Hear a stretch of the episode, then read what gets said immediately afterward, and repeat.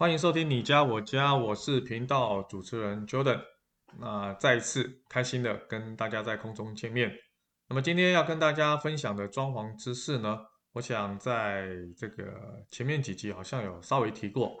那我们今天呢，不单单是要把它讲得更深入呢，而且把一些专有名词也希望能够跟大家做一些说明。但是啊、因为时间还是不是很多哈，所以我想说就重点的部分跟大家做说明。今天要说明的就是整个家里的动线哈，大概要怎么样规划会比较舒适。那么动线规划好了，自然你这个生活的习性、习惯，还有在在生活中当中的一些呃这个所谓的跟小朋友或者跟自己的长辈互动的时候，就不会 K K 的。那我觉得很多人对于动线的部分哈，比较凌乱的部分。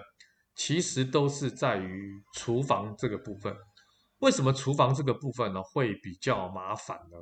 因为厨房哈，其实是一个家庭里面哈，它的动作最繁复、动作最多的一个空间。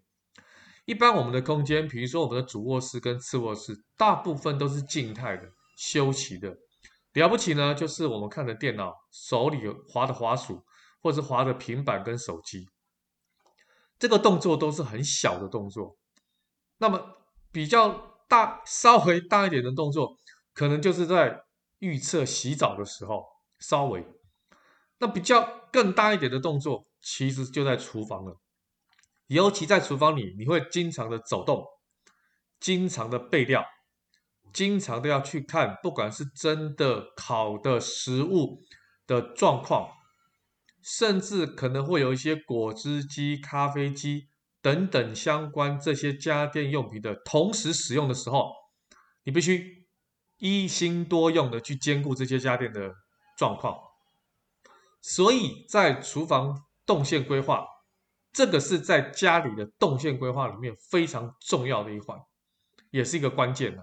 所以我一开始破题呢，想跟大家分享的就是厨房的动线哈。那厨房的动线呢？从洗菜、切菜、炒菜、放调味料、拿碗盘盛菜，还有菜区旁边的水槽旁边怎么洗菜，盘子跟调味料怎么放在瓦斯炉的旁边，这个才是比较合理的厨房的布局。所以呢，基本上呢，这个呃厨房里面的这个空间的动线呢，我特别先拿出来跟大家分享的原因就在这里。所以前面几集有套稍微提到，水跟火不相容，基本上不要把它混合在一起，能远离多少尽量远离。水呢，跟冰箱尽量在一起，因为水跟冰箱在一起的时候，冰箱里面出来的退冰，冰冻库里面的牛肉啦，一些肉类品在退冰的时候，离水槽近，就不会有滴滴答答的感觉。那么冷藏区出来的一些冷制品。或者是饮品，或者是汤品，也不会因为距离太远而造成可能有打翻泼出来的这个疑虑。所以冰箱离水槽基本上要近，那么水槽当然离火源尽量要远。好，那么所以一般的规划都是不管是一字形的、L 型的、两字形的，或者是中岛型的，通常水槽跟火都有保持一定的距离。那么冰箱开门的顺序当然也很重要。冰箱怎么开？是往左开、往右开？这个完全取决于说，你冰箱如果是往左开，那么你右边就基本上是一个工作台；你的冰箱如果是往右开，你的左边基本上就是工作台。等于说，你开门的方向直接可以对着工作台的时候是最方便的，而不会说因为开门的方向不对，拿取食物的。这个顺序就很 K，会有障碍，那这个就是错误的规划。好，从厨房里面的空间延伸到我们客厅、主卧室跟次卧室，这个时候的设计就要分动动的区域跟静的区域，所以要满满足这个动静的分区啊，还有一个概念就是干湿分离很重要。好。所以干湿分离的部分呢，因为你像厨房刚才提的，还有刚才提的浴室，这些跟水都是比较有关系的区域。可是像卧房、书房，哈，还有客厅这些跟水可能是比较远离的地方，所以在你在使用材质的部分的话，一定要有所区隔。也就是说，在浴室、在厨房这些常常会接触到水，这些你使用的瓷砖或者是其他的材料，基本上一定对于防水、防潮，呃，这些防刮，一定相当有程度的材料，就适合放在这些区域。但是在客厅、主卧、次卧这些比较静态的、比较属于睡觉的地方的时候，比较属于休息的地方的时候，那么这些材料呢，要使人会觉得温暖、保暖，而且不容易受伤，而且是有缓冲的一些机制的材料。那么这样做这样的分离哈，这样的动线就比较没有问题，而且也不叫不会让人家手忙脚乱。这个部分呢，我想你做好功课之后，就一定要跟设计师去讨论这个部分的细节。那么接下来呢，我想很多人对于装修的一些啊、这个所谓的专业知识不是很懂。这个专业知识其实应该来做一集完全的呃装潢的专业知识的名称。那我想今天我先呃起个底，就是让大家先比较清楚知道一些大概的东西。等之后，我再就等下特别再做一集有关装潢的专业知识的部分。有些人哦，很很有意思，因为装潢的频次不高哈，所以他说啥装潢不就是装潢吗？还有分什么基础工程？什么叫基础装修啊？装潢装修不就装修，还有什么基础装修？其实，难道装修有分基础跟不基础吗？并不是哈。其实基础的装修就是指在装修的过程当中，有几个工程所做的事情哈，基本上是比较属于啊大的，而且比较硬的做法。简单来说哈，基础装修就是水电工啊、泥作工、木工、油漆工所做的装修的部分。好，那这些都是比较属于我们叫称之为硬装的部分。好，所以硬装跟基础工程基本上是差不多类型的。那有硬装一定用软装嘛？那软装是什么？软装呢，基本上就是带不走的，啊，带不走的。硬装就是啊啊，对不起，硬装就是带不走的。而软装呢，软装就是带得走的。软装带得走就是家具啦、家电啦，好，还有一些这个所谓的啊，这个地毯啦，啊，绿色的植物啦，挂画啦，这个很简单。所以刚刚讲的硬装，瓷砖呐，地板呐。啊，水水水水电线路啊，还有定制定好在墙面的这些柜体啊，就带不走的，就叫硬装。所以你只要记住，硬装就是带不走的，软装就是带得走的啊。其实这个概概念很简单。那在装修的过程当中呢，常常听到很多设计师要去现场做啊胶底。好，什么叫做胶底？哈，胶底就是说有分水电的胶底跟木工的部分的技术的胶底。哈。水电的胶底就是直接影响到后期使用的方便性啊，就是各各种设备的安装了。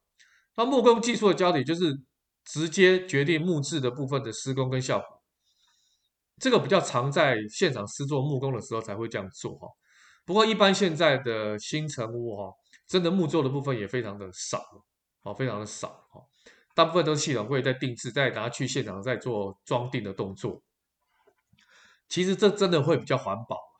而且比较没有粉尘，那你在交屋的时候，其实在打扫的时候也不会那么辛苦，哈，啊，所以是胶体的部分。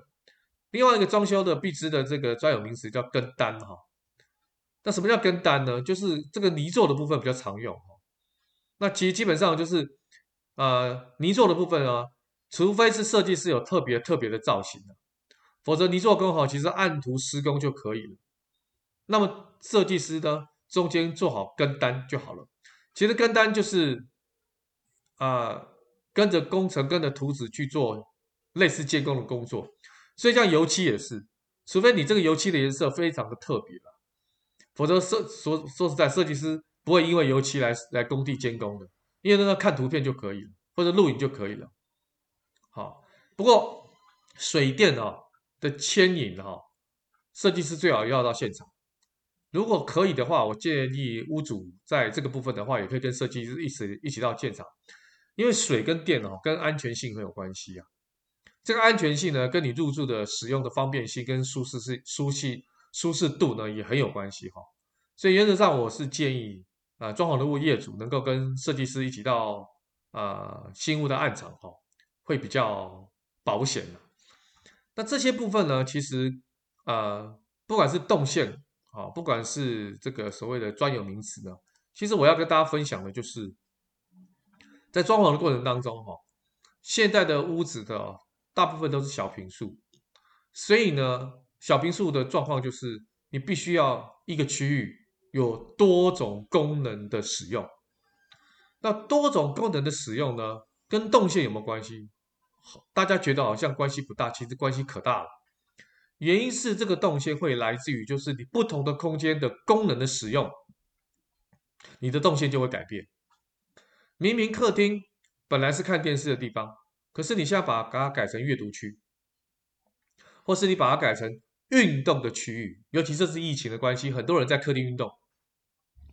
客厅运动完，第一个动线会去哪里？一定是浴室，因为你要洗澡。但是如果说你客厅运动完，早期啦，早期客厅都铺瓷砖，但是铺瓷砖如果有运动的这些汗滴啊，滴到瓷砖上，瓷砖上面，但不小心如果滑倒怎么办？所以这个时候的止滑垫、瑜伽垫，甚至某个区域的木板材，就可以做替换的动作。所以你真的要根据你自己本身的习惯哈，来跟设计师做沟通。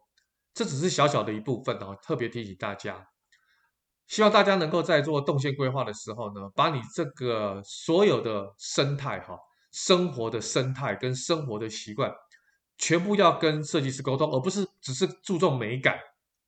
我发觉很多业主呢犯了很多错误，其中一个一错误就是只注重整个房子的整体的美感，这没有不对，但它只是一部分，它不是全部。真正的另外一个关键就是这个美感当中的实用性、动线的规划性有没有符合你未来五年、十年甚至二十年的生活习惯？你知道哈，要破坏一个习惯哈，其实啊会造成一个人的震荡，因为养成一个习惯已经很不容易，所以很多人不愿意改习惯。所以如果买了一个新屋，好让自己的习惯改变，应该不是一般屋主想要做的事情。好，所以我这边 Jordan 特别提醒大家，一定要牢记这样的一个概念。好了，今天分享到这边。那之后呢，我想我们再来做个预告。我们以后的分享呢，都会有一些逐字稿，也会配合着影片呢，等于说是在各个社群跟通路哈，来跟大家分享啊，你家我家的一些专业的装潢知识。那也希望大家给我们尽量的回馈。那有什么需要改进的地方呢？我们会尽量来做一个修正，做一个补强，希望能够符合大家对于你家我家装潢知识的一些鞭策。今天非常感谢大家，Jordan 的分享都到这边，OK，拜拜。